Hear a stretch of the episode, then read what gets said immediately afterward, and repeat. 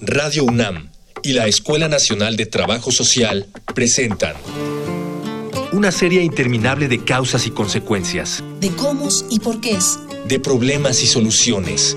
Eso es la vida. Vida cotidiana. Sociedad en movimiento.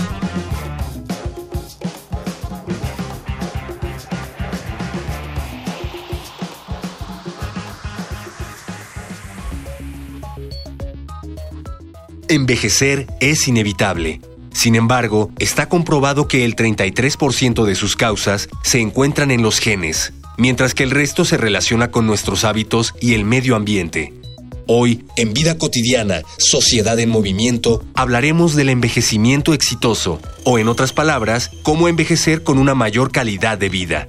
Para discutir el tema contamos con la presencia de Graciela Casas Torres, académica de la Escuela Nacional de Trabajo Social y coordinadora del Centro de Estudios de Trabajo Social en Gerontología. Además, nos comparte sus experiencias Blanca Ponce González.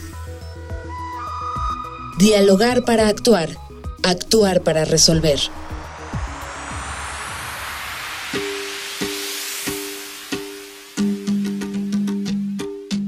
Muy buenas tardes, esto es Vida Cotidiana, Sociedad en Movimiento. Ya escuchó usted en este maravilloso programa de la Escuela Nacional de Trabajo Social donde tocamos temas de lo más cercano a nuestra vida de todos los días. Mi nombre es Gloria Tocunaga y me acompaña en el micrófono Ángeles Rodríguez. ¿Cómo estás? Muy bien, Gloria, muchas, pues, muchas gracias por estar nuevamente con nosotros. Les recordamos nuestros datos de contacto. Facebook, Escuela Nacional de Trabajo Social, ENTS, UNAM. Twitter, arroba comunica ENTS. Instagram, comunicación ENTS. Gracias de verdad a todos ustedes por acompañarnos en el 96.1 de FM, nuestro programa Vida Cotidiana, Sociedad en Movimiento. Y aquí estamos. Vamos a, platicar ahora de, un tema que a mí me parece de lo más actual, de lo que tiene más auge ahora, porque vamos todos para allá.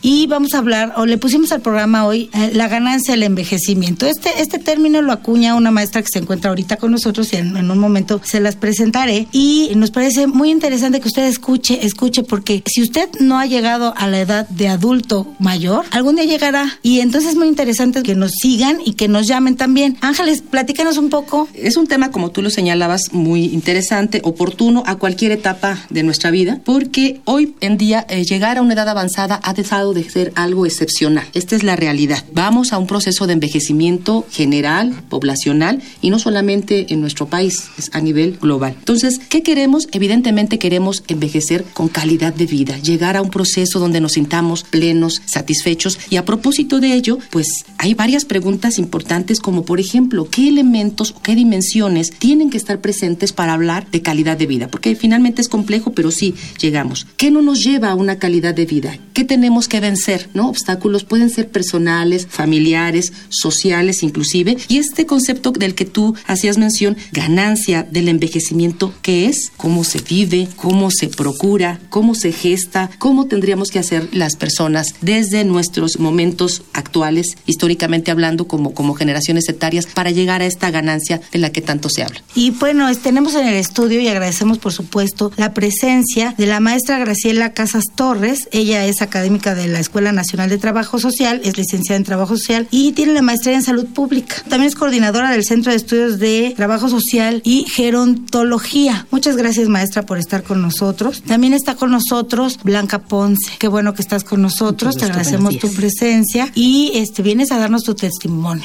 lo cual y te veo muy sonriente, lo cual agradecemos siempre a las personas que nos acompañan y pues iniciamos, maestra Graciela, qué maravilla y qué gusto tenerla hablando Muchas gracias, agradezco mucho la invitación y mucho mucho gusto de compartir con ustedes, las colegas de la Escuela de Trabajo Social. Bienvenida, maestra. Gracias. Bienvenida, maestra. Y pues hablamos, decíamos la ganancia del envejecimiento. Es un término que usted acuña. Así ¿Por qué inicia esta idea de decir la ganancia del, envejecimiento? Claro. Sí, bueno, como ustedes saben, llevo muchos años trabajando en el tema, soy especialista en el mismo y al inicio del abordaje de este tema, les estoy hablando de unos 30 años atrás, veía y revisaba los temas, los problemas de las personas mayores, ¿no? Que siguen existiendo, por supuesto, su condición de maltrato, de abandono, de discapacidad o de déficit en las cuestiones de salud, estar invisible todos estos aspectos que también desde la literatura reconocemos como la pérdida, ¿no? Esta visión de que ya para qué están los ancianos, para qué sirven, donde inclusive aspectos como expresiones, refranes y demás, eh, expresiones de la sociedad hablan de que ya no sirven para nada, ¿no? O sea, ya le están robando aire a los que viven, ya debería estar 20 metros bajo tierra. Estas expresiones que hablan de que la vejez ya no tiene mucho que hacer. Entonces nos damos cuenta ahora que lo que tenemos que hacer es ver la otra cara de la moneda. Como bien decían al inicio, el que estemos ganándole eh, años a la vida, o sea, nuestros abuelos podrían vivir hasta los 50, ¿no? O los bisabuelos 50, sí, sí, 30, 40 años, ¿sí? Uno parece increíble, pero sí, hoy podemos vivir los mexicanos hasta 76 años en promedio. Y podemos vivir, se dice que a finales del siglo la humanidad puede estar llegando a los 120 años. Entonces, ¿qué hacemos con esta población que además se encuentra en condiciones eh, muy buenas para seguir trabajando, aportando, participando? Entonces, la ganancia del envejecimiento es justamente ya conquistamos la longevidad. ¿Para qué la queremos? ¿De qué nos sirven tantas personas mayores en el mundo? Que cada vez seremos más y más y más. Esa es la esencia de lo que queremos señalar cuando hablamos de la ganancia del envejecimiento.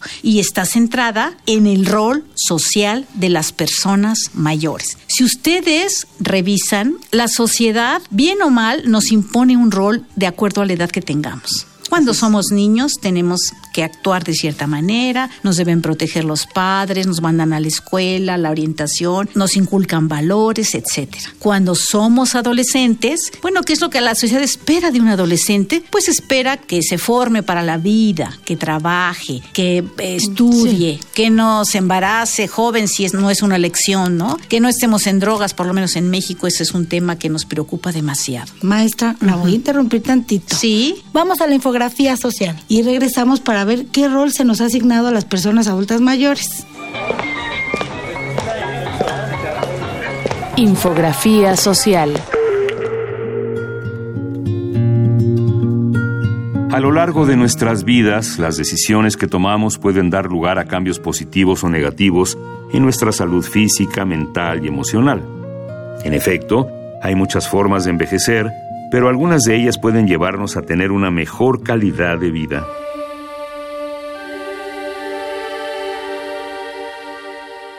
¿Por qué se ha vuelto tan importante hablar de esto ahora?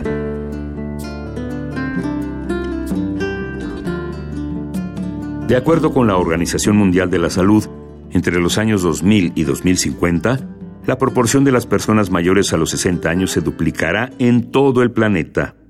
El 11 se convertirá en el 22%. En el año 2000, 605 millones de personas eran adultos mayores. Considerando el aumento en la población, se estima que en el 2050 habrá alrededor de 2 mil millones de personas de más de 60 años de edad. México no es caso aparte. En la década de los 30, la expectativa de vida era de entre 40 y 45 años. Hoy es de 75. En 2050, el promedio de vida será de 80. Además, por primera vez en la historia del país, hay más personas de más de 60 años que niños menores de 5. Debemos hacer planes para el aumento de la población mayor a la luz de los problemas actuales. Hoy, el 20% de los adultos de la tercera edad vive en soledad y 16% sufre abandono y maltrato. ¿Qué podemos hacer ahora? ¿Cómo podemos prepararnos para el momento en el que se duplique la población de más de 60 años.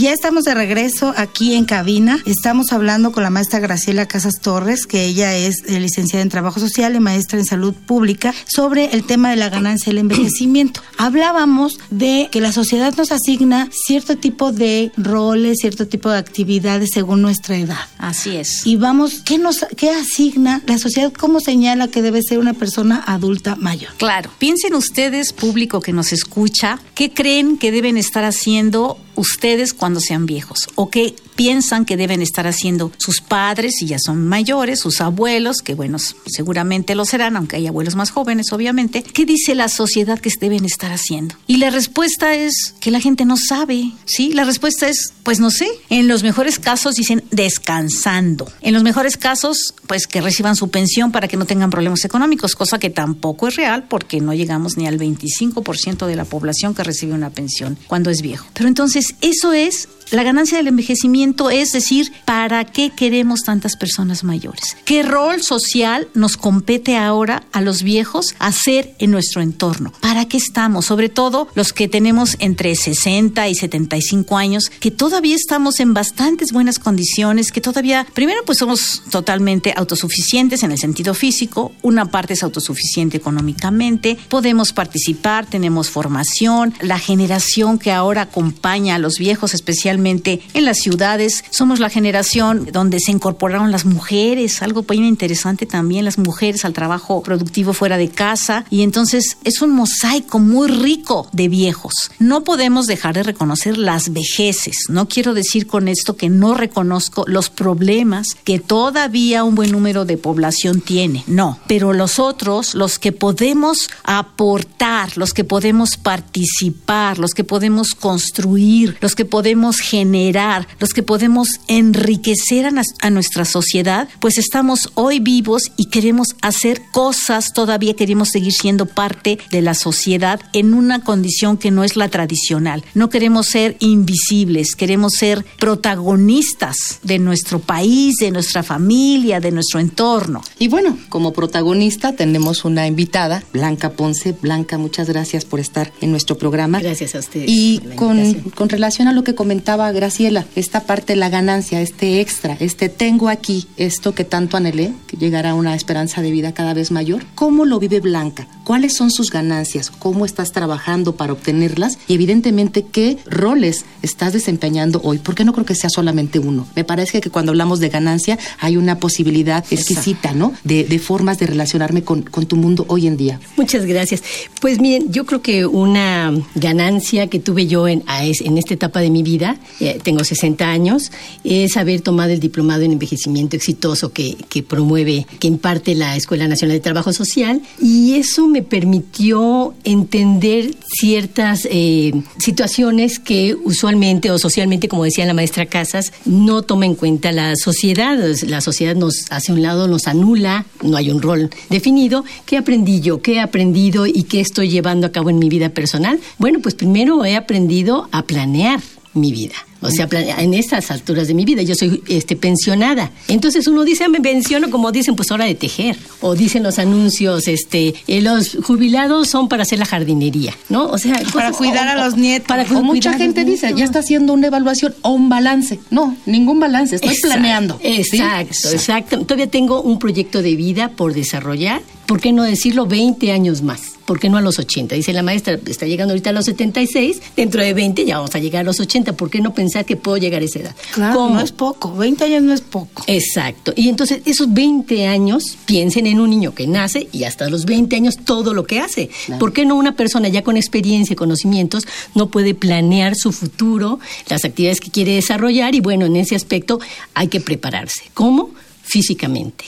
Hay que eh, tratar de, evitar el riesgo de perder la funcionalidad haciendo ejercicio, una actividad física adecuada, dirigida, coordinada. Hay muchos centros de salud que son gratuitos y que te pueden dirigir para que estés haciendo la actividad para, la, cual estás apto y además la nutrición que, necesitas para el calcio de tus huesos, para una serie de eh, desarrollos, no perder músculo, por ejemplo, eh, mantener la lucidez mental y también en el ámbito emocional y mental, pues eh, favorecer la autoestima, el poder tener redes sociales, no solo con tus pares, que hay grupos, ya saben ustedes, de adultos mayores que los llevan de paseíto para acá y luego de paseíto para allá. Pero hay muchas cosas más que se pueden hacer. Se pueden hacer cooperativas y entonces los que no son pensionados, como dice la maestra, hay una cantidad enorme de gente que no tiene un recurso. Bueno, unámonos entonces para hacer un proyecto productivo entre nosotros, con jóvenes. Podemos ser la guía de niños, como en Cuba. Aprendí que compañeros del diplomado se fueron a Cuba y ahí vieron que los adultos mayores voluntariamente son guías de los niños y jóvenes y les dan clases de regularización, cursos de regularización. Entonces, hay tantas cosas que hacer que definitivamente el quedarse sentado en la mecedora cuidando a los nietecitos y contándoles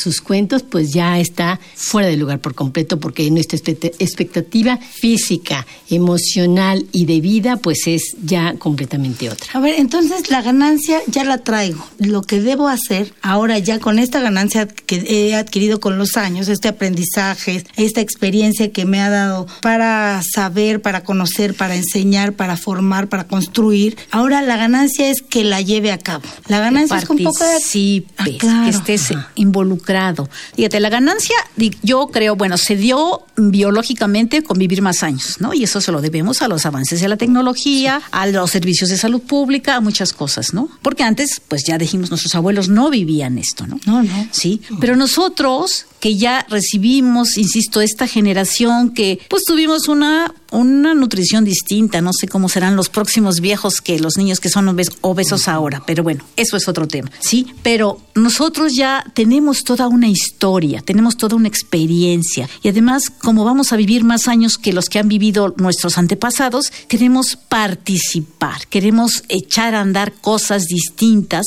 y queremos que nos vean no solamente como abuelos, que va también vale decir que no solamente no todos los viejos son abuelos, sí, pero no solamente como abuelos, que además sí es un rol que también hay que disfrutar. Yo personalmente lo disfruto mucho. O sea, ser abuelo tampoco es malo, digámoslo entre, ¿no? Es parte de Es parte de, pero no solo eso, hay tanto por dar, tanto por hacer. Entonces, empecemos. Yo conozco varias personas que están ahora metidas, por ejemplo, en la defensa de los derechos humanos de las personas mayores, ¿no? Hay personas que tienen, eh, que han hecho fundaciones, organizaciones de la sociedad civil para poder eh, darle a, los otros algo. Hay proyectos muy interesantes. Por ejemplo, recién estuve en Argentina, donde los mayores han propuesto trabajar con los jóvenes en cuestiones de medio ambiente ¿no? Que es tan importante ahora, ¿sí? Entonces tenemos una experiencia y una riqueza que nos tenemos que colocar en otro lado. No solamente tener los beneficios que también nos lo merecemos porque hemos trabajado, que es un derecho ganado, no solamente ser sujetos de las pensiones y los servicios públicos,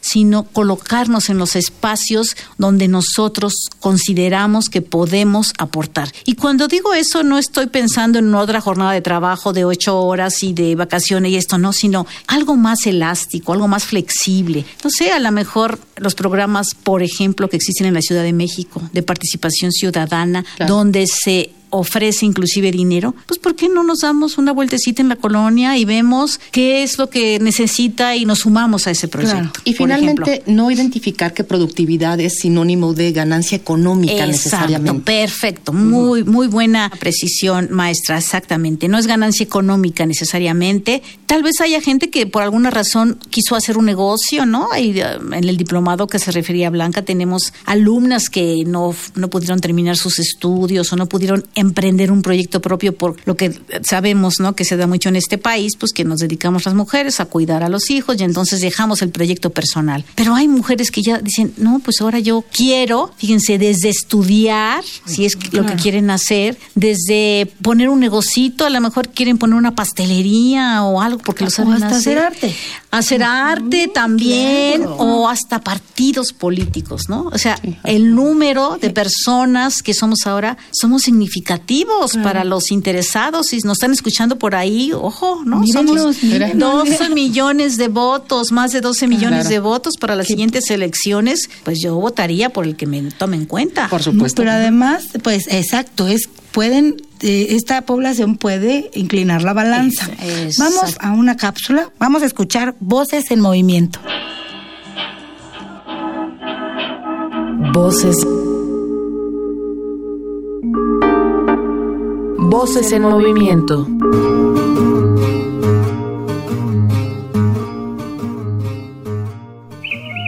Luego me dicen ellos, bueno, no voy a ir al club, mamá. Sí, ahorita me voy a apurar y ahorita me voy. Pues porque me vengo a distraer aquí un rato. Aquí pues ya no, ya no trabajamos igual, pero pues aquí Estamos muy contentos aquí. Realizamos diferentes actividades. El grupo de personas que acuden pues es variable. Yo trato de organizar talleres o algunas actividades de entretenimiento. Nos reunimos el miércoles de las 4 a las 7. Aquí en el grupo tenemos un ballet. Mis compañeras son parte de ese ballet que participamos en la Feria del Elote que aquí se celebra cada año. Hay recorridos ahí a, museos. Cuando fuimos a, a Veracruz fuimos a Catemaco. El campamento del DIF está en Catemaco. Dos comidas en playa Ay, sí, es padrísimo. Ya va incluido en ese gasto. Yo creo que es el que más espera, ¿no? Los sí, sí, La verdad, sí. Además de que aquí celebramos el, el, hacemos un convivio, ya sea aquí o salimos a comer a algún lugar, cuando se celebran los cumpleaños de los compañeros, los festejamos por mes. Aquí en el Club del Abuelo yo he venido a encontrar muy buenas amigas cuando a veces no me dan muchas ganas de venir porque pues estoy cansada, tengo muchas actividades, pero vengo y siempre cuando me voy noto que voy contenta. Nos reímos, a veces contamos chistes. Y también tenemos aquí este, este, nuestra reina del club y el rey tenemos y cada año lo va cambiando. Cuando salimos de viaje nos divertimos mucho, convivimos mucho. y de que si nos sentimos viejos, pues a lo mejor, pero creo que disminuyen las capacidades, no es que no podamos hacerlo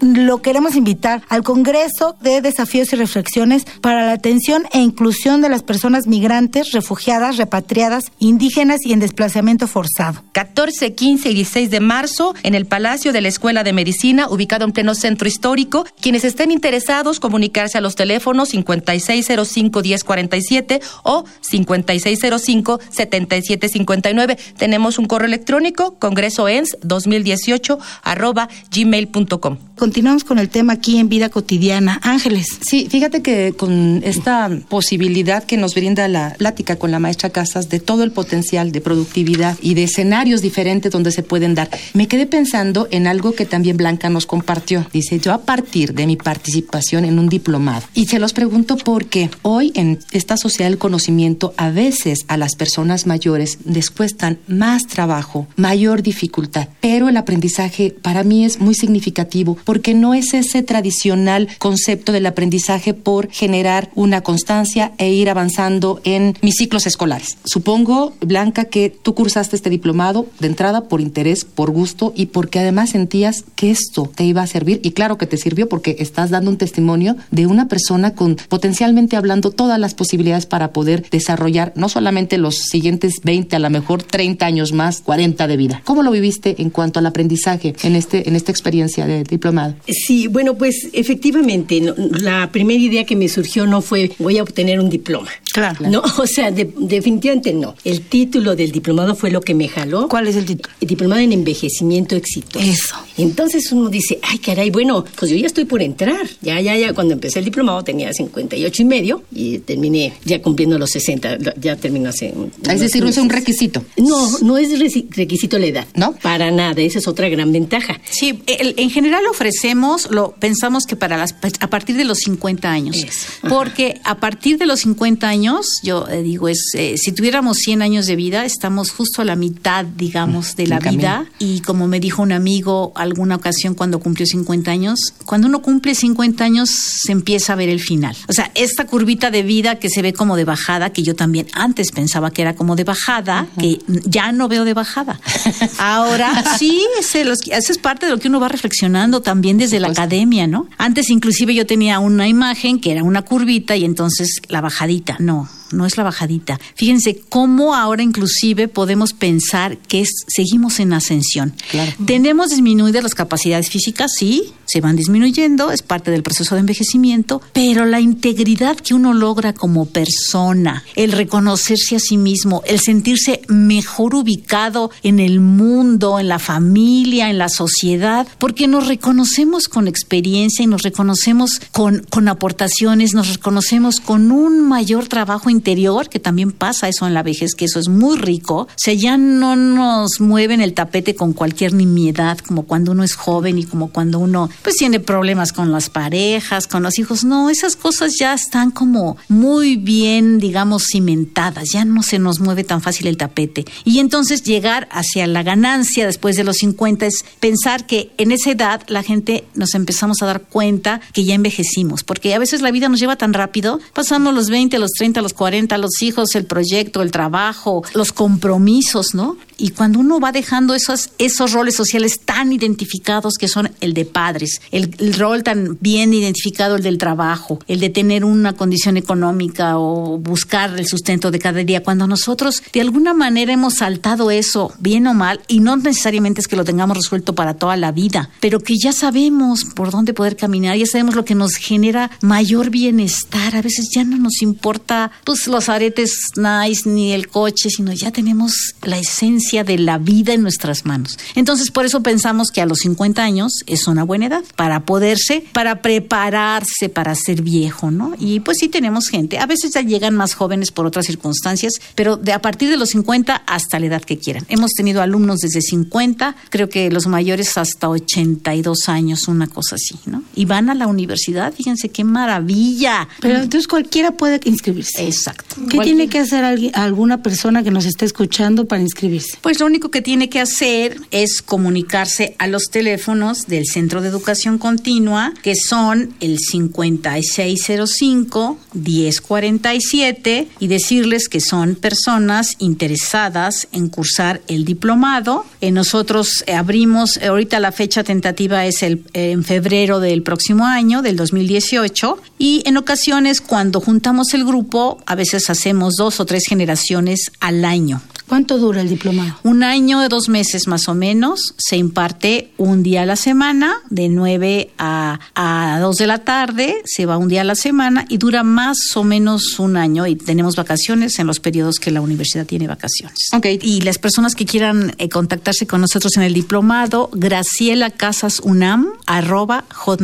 hotmail.com. Graciela Casas Unam, arroba hotmail.com. Les daremos toda la información y muchas actividades que hacemos para las personas mayores, como cursos de cómputo, seminarios, encuentros, muchas cosas. También compartimos, hay otro teléfono, 5688-1688 del Centro de Educación Continua de la Escuela Nacional de Trausal. Dos posibilidades para que quienes estén interesados, quienes puedan asistir.